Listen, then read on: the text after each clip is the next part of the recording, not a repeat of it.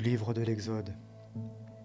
Après cela, Moïse et Aaron vinrent trouver Pharaon et lui dirent Ainsi parle le Seigneur, le Dieu d'Israël Laisse partir mon peuple, qu'il célèbre une fête pour moi dans le désert. Pharaon répondit Qui est le Seigneur pour que j'écoute sa voix et que je laisse partir Israël? Je ne connais pas le Seigneur, et quant à Israël, je ne le laisserai pas partir. Ils dirent Le Dieu des Hébreux est venu à notre rencontre.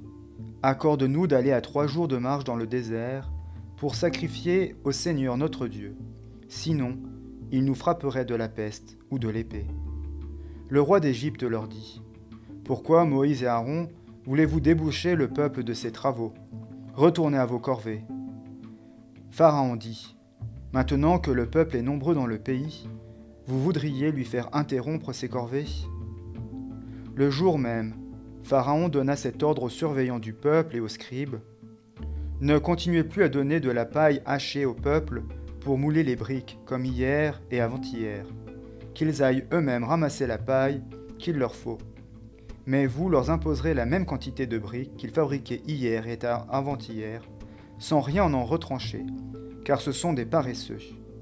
C'est pour cela qu'ils crient Allons sacrifier à notre Dieu. Qu'on alourdisse le travail de ces gens, qu'ils le fassent et ne prêtent plus attention à ces paroles trompeuses.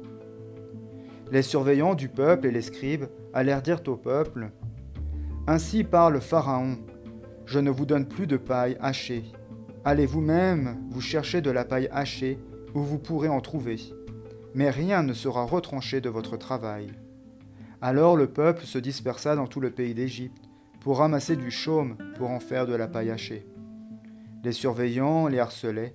Terminez votre travail quotidien comme lorsqu'il y avait de la paille hachée. On frappa les scribes des Israélites ceux que les surveillants de Pharaon leur avaient imposés en disant Pourquoi n'avez-vous pas terminé la quantité de briques prescrites aujourd'hui, comme hier et avant-hier? Les scribes des Israélites vinrent se plaindre auprès de Pharaon en disant Pourquoi traiter ainsi tes serviteurs? On ne donne plus de paille hachée à tes serviteurs, et l'on nous dit Faites des briques. Et voici que l'on frappe tes serviteurs. Ton peuple est dans son tort. Il répondit vous êtes des paresseux, des paresseux. Voilà pourquoi vous dites Nous voulons aller sacrifier au Seigneur. Maintenant allez travailler. On ne vous donnera pas de paille hachée, mais vous livrerez la quantité de briques fixée.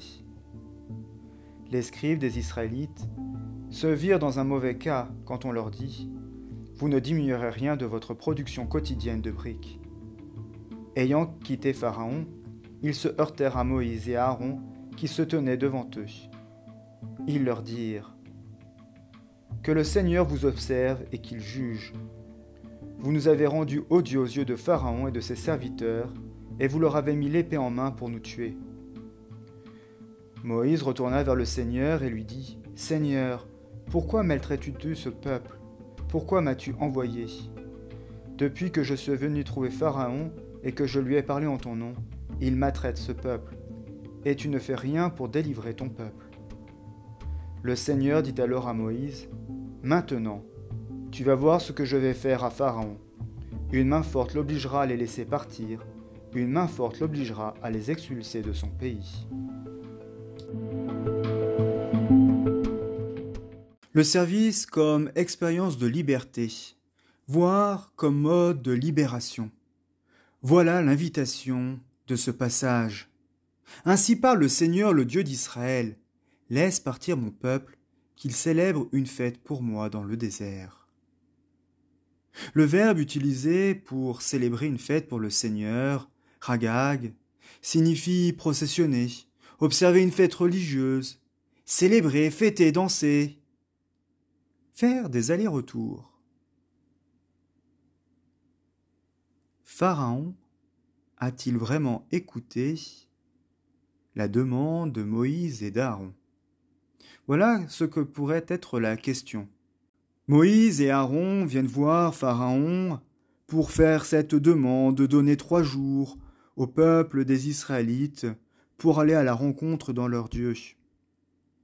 Bien sûr, Dieu les a déjà visités. Dieu vient là où nous sommes. Mais Dieu aussi nous invite à le rejoindre dans certains lieux.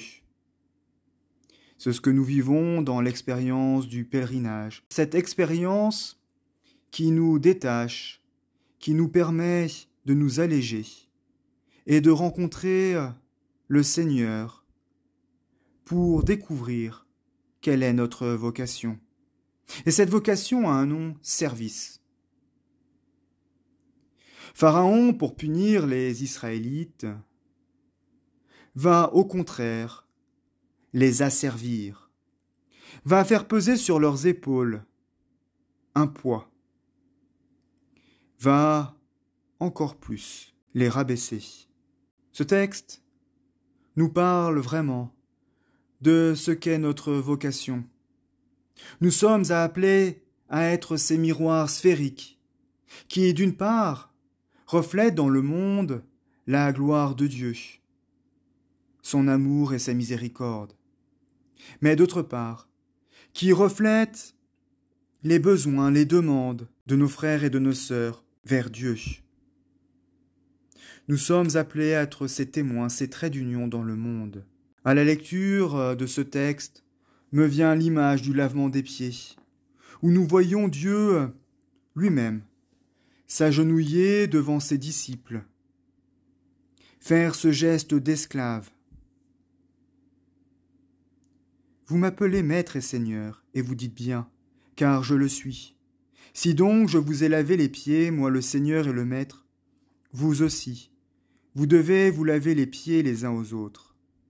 Car c'est un exemple que je vous ai donné, pour que vous fassiez vous aussi comme moi j'ai fait pour vous. En vérité, en vérité, je vous le dis, le serviteur n'est pas plus grand que son maître, ni l'envoyé plus grand que celui qui l'a envoyé.